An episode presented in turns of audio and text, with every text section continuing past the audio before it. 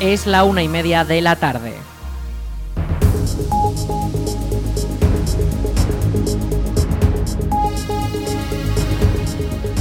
Buenas tardes, viernes 15 de septiembre comenzamos el espacio para la información local en el 107.4 de la FM La Almunia Radio. Les habla Aritz Gómez, aquí arranca una nueva edición de La Almunia Noticias.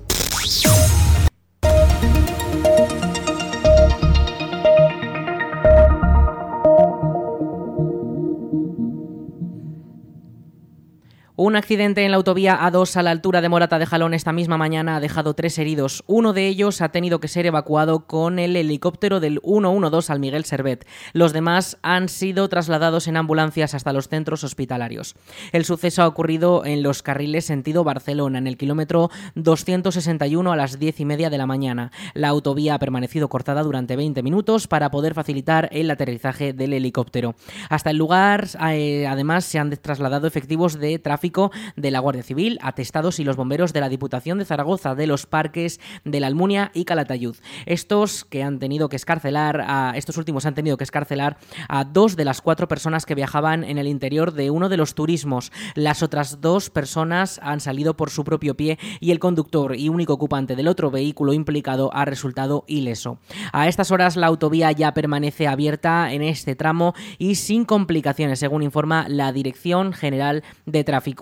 Además, también la, DGT informa de que hay un obstáculo fijo en, eh, a la altura de la muela, a la altura de la subida de la muela en dirección Madrid, en dirección Madrid viniendo desde Zaragoza. Así que mucha precaución en estos tramos, sobre todo en la carretera conduciendo. El Club Deportivo La Almunia intentará conseguir su segunda victoria de la temporada contra el Club Deportivo Fleta este domingo a la una menos cuarto de la tarde.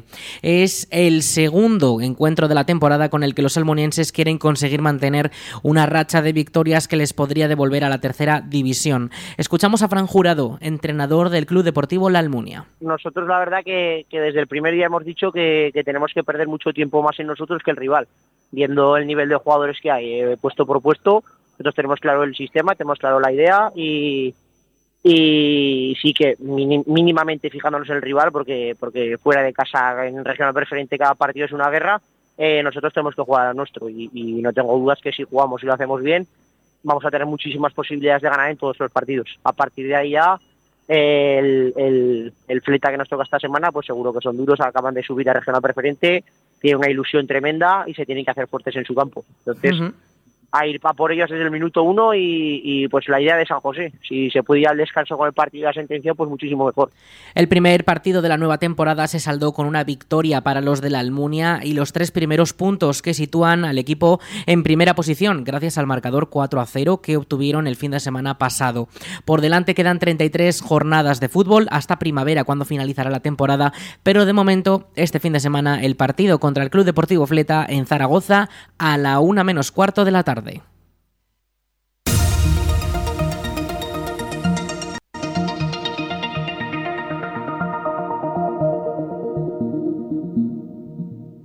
La policía local de la Almunia ha informado que desde este mismo sábado estará prohibido estacionar vehículos en la Plaza de los Obispos, una restricción que afecta a todo el espacio de la plaza y es que este sábado se celebrará la coronación de las reinas de fiestas, un acto multitudinario que contará con sillas para el público. Además, el mismo lunes temprano darán comienzo las labores de montaje de la infraestructura de la Plaza de Toros portátil que se utilizará para los actos taurinos de las fiestas de Santa Pantaria 2023 allí en la Plaza de los Obispos. Desde el ayuntamiento esperan que el lunes día 2 de octubre esta instalación ya pueda estar desmontada y la plaza totalmente limpia y habilitada para que los vecinos puedan volver a utilizarla como de costumbre.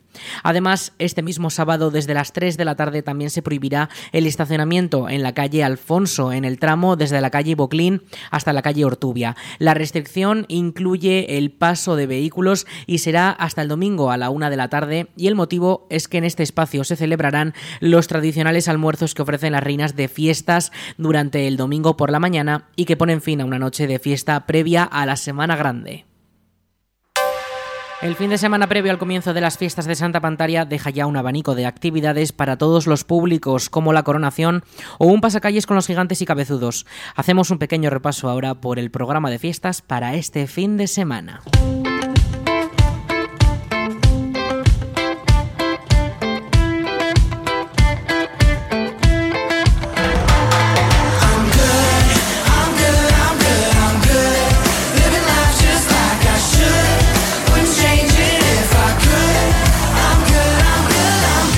Los actos del fin de semana comienzan este sábado a las ocho y media de la mañana con el tercer torneo de petanca Santa Pantaria en las instalaciones deportivas. Poco después, a las 9, comenzará el trofeo de bola aragonesa en el camino de los pasos subiendo hacia Cariñena, que contará con almuerzo para todos los asistentes.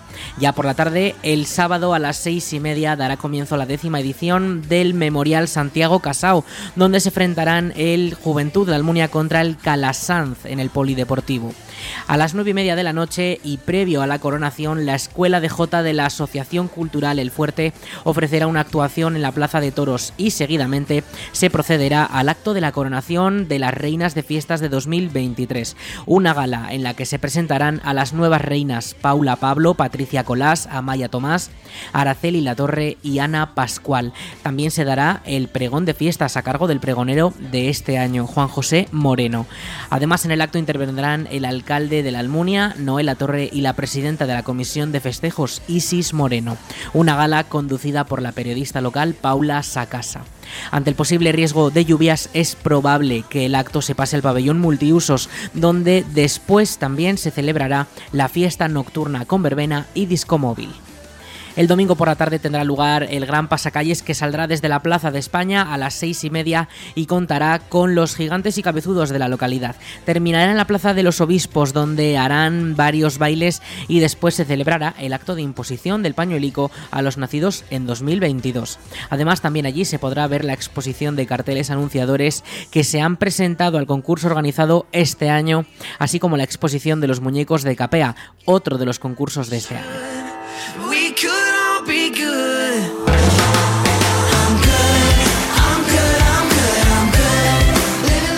Estas son las actividades que podrán disfrutar todos los vecinos y visitantes este fin de semana aquí en la Almunia. Programación por las fiestas de Santa Pantaria. Pueden consultarlos al detalle en la aplicación móvil del Ayuntamiento de la Almunia.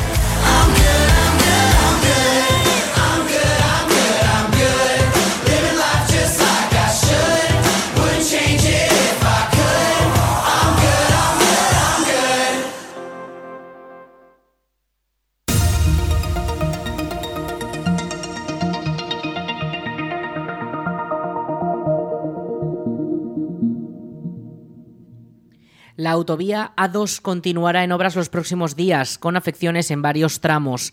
La Jefatura Provincial de Tráfico ha avisado que ahora es el turno de la calzada dirección Zaragoza, donde se realizarán mejoras en el firme y el asfalto del lunes 18 al viernes 22. Estas obras serán desde la salida de los bomberos de la Almunia hasta la salida de Salillas de Jalón. Toda la circulación se desviará por la vía contraria que quedará de doble sentido durante las obras. Las labores afectarán también a varias salidas y entradas de la autovía, como las entradas y salidas de la autovía desde Calatorao y Alfamén hacia Zaragoza. También en el mismo sentido se verán afectadas desde Salillas de Jalón. Entradas y salidas desde la Almunia estarán totalmente libres. Como decimos, estas obras durarán desde el lunes 18 al viernes 22 en la autovía A2. Mucha precaución en la carretera. Si tienes necesidad de deshacerte de residuos voluminosos, llama al Punto Limpio. Es la campaña promovida por el Ayuntamiento de la Almunia con la que se pretende poner fin a la presencia de basuras de grandes dimensiones en las vías públicas. Desde el consistorio piden no abandonar estos residuos en las vías públicas, no dejarlos junto a los contenedores y no dejarlos en cualquier calle. Y recuerdan que la comarca de Valdejalón dispone de un servicio de punto limpio móvil, llamando a los números 607 14 36 05 o 607 14 36 09. Lo repetimos, 607 14 36 05 o 607 14 36 09. Además, el punto limpio de la comarca se encuentra presencial en la Almunia durante septiembre. El punto de recogida estará en la Plaza de la Constitución durante la mañana del lunes 4 de 11 y media a 2 y media de la tarde. También en la misma plaza estará el lunes 11 de 8 y media a 11 y 20 de la mañana. Luego el lunes 18 frente al Polideportivo de 11 y media a 2 y media de la tarde. Desde el Ayuntamiento de la Almunia recuerdan que incumplir estas indicaciones de las ordenanzas sobre basuras y residuos supone una acción incívica y que está sujetas, están sujetas a posibles sanciones que van desde los 750 hasta los 1.500 euros. El sábado 30 de septiembre se celebrará el cuarto rally fotográfico Gigantes y Cabezudos Antiguos de la Almunia, una carrera contrarreloj para conseguir la mejor foto digital en la que salgan los gigantes y los cabezudos de la comparsa antigua de la Almunia de Doña Godina. Se trata de la cuarta edición de este concurso organizado por la Asociación Gigantera de la Almunia y la Asociación Cultural El Ojo Vago y que cuenta con numerosos premios y dos categorías, una juvenil y otra de adultos. En el caso de la juvenil son tres premios de 20, 30 y 40 euros para las tres mejores fotografías. Para los adultos hay hasta siete premios de entre 50 y 150 euros. Las bases del concurso con todos los requerimientos y especificaciones sobre las fotos que van a participar pueden consultarse desde la web del Ayuntamiento de la Almunia, laalmunia.es. La fecha límite para inscribirse es el 23 de septiembre, un día antes de que comiencen las fiestas de Santa Pantaria.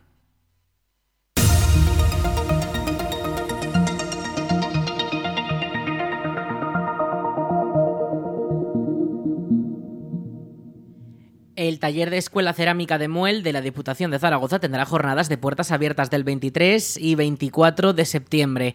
Dos días para disfrutar en familia en los que se han programado actividades gratuitas en grupo para promocionar y dar a conocer el mundo del barro. Lo explica la directora del taller Escuela Cerámica de Muel, María Jiménez. Días 23 y 24 de septiembre, el taller Escuela Cerámica de Muel abrirá sus puertas para realizar actividades relacionadas con la cerámica y acercar esta tradición a las familias, a los niños y adultos que nos visiten.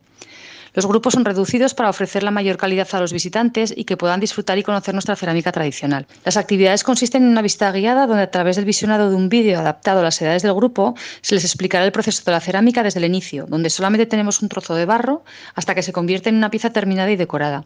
Conocerán las temperaturas de nuestros hornos, los tiempos de cocción, la forma de esmaltado y, y podrán ver a una de nuestras decoradoras pintando una pieza. Después comienza la parte práctica, donde con ayuda de nuestros alfareros podrán modelar una pieza de barro, realizar su propia eh, creación y posteriormente pasarán a la zona de los tornos y podrán tornear su propia pieza que unos días después, cuando ya esté seca, podrán pintarla y tener un bonito recuerdo de la cerámica de muel.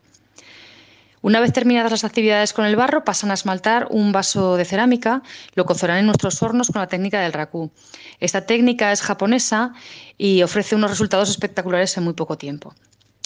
Y por último, los más pequeños de la casa podrán decorar su propia pieza. Tendrán a su disposición una figura de barro y podrán pintarlo como a ellos más les guste, pues poniendo a prueba su creatividad. La principal función del taller Escuela Cerámica de Muel desde su creación en el año 1964 ha sido la recuperación de la cerámica tradicional. Y en estos momentos nuestro objetivo principal es difundirla y que las familias y los visitantes que quieran venir a estas jornadas conozcan cómo es nuestra cerámica, cómo se ha recuperado y cómo está evolucionado, cómo está evolucionando, además de conocer el oficio de alfarero, la dificultad que tiene y que pongan en valor el trabajo que aquí se realiza diariamente. Las actividades tendrán una duración de dos horas y es necesario reservar plaza ya que son limitadas. Los interesados pueden hacerlo llamando al 976 14 52 25. Lo repetimos 976 14 52 25. La visita incluye una guía por el centro de una media hora de duración para ver qué instrumentos se utilizan en el proceso de la cerámica, cómo son los aparatos con los que se trabajan y podrán recorrer los talleres. Al mismo tiempo se les explicará la historia de las instalaciones de la cerámica de Muel y el proceso de creación de las piezas de cerámica. Los propios alfareros mostrarán cómo es su trabajo y habrá una exposición para comprobar cómo ha evolucionado la técnica de la cerámica. Toda la información puede consultarse en la web de la Diputación de Zaragoza, dpz.es.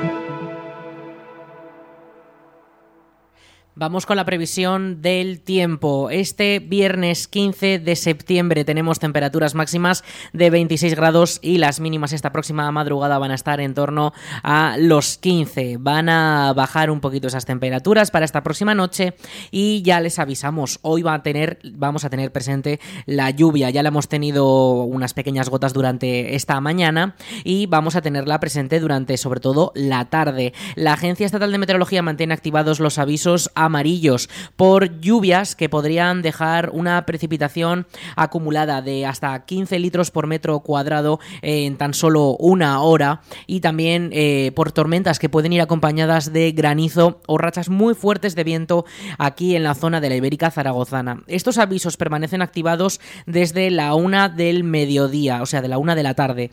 Esta, van a estar activados hasta prácticamente toda la, hasta, hasta medianoche y durante este periodo se podrían formar todos estos eh, cambios climatológicos, como decimos. Mañana sábado jornada un poco más tranquila, con hasta 30 grados de máxima, el viento soplará un poco también del noreste, con hasta 10 kilómetros por hora, y los cielos permanecerán un poquito más despejados. Hoy, como decimos, está todo nublado, mañana se despejará un poco más y se reduce todavía más ese riesgo de precipitaciones. Actualmente la Agencia Estatal de Meteorología eh, mantiene un riesgo, una probabilidad de precipitación de en torno a un 10% para últimas horas de la tarde. Es el máximo que dan para este sábado, así que podemos relajarnos un poco más y pensamos que la coronación sí que se podrá realizar sin ningún problema en la Plaza de los Obispos. Como decimos, eh, temperaturas un poquito más altas. Mañana, el domingo, subirán un grado más todavía hasta los 31. Las mínimas se situarán en torno a los 16 pero a comienzo de semana que viene van a bajar y van a bajar las mínimas además, van a bajar hasta los 12 grados que podríamos tener durante algunos días, eh, en esas primeras horas del amanecer. Va llegando un poquito el frío y también llegará el viento de sur-oeste con hasta 20 kilómetros por hora. No vamos a tener tampoco avisos activados de momento para este fin de semana, así que iremos actualizando el tiempo porque muchos almunienses están mirando al cielo para ver qué tiempo va a hacer durante las fiestas.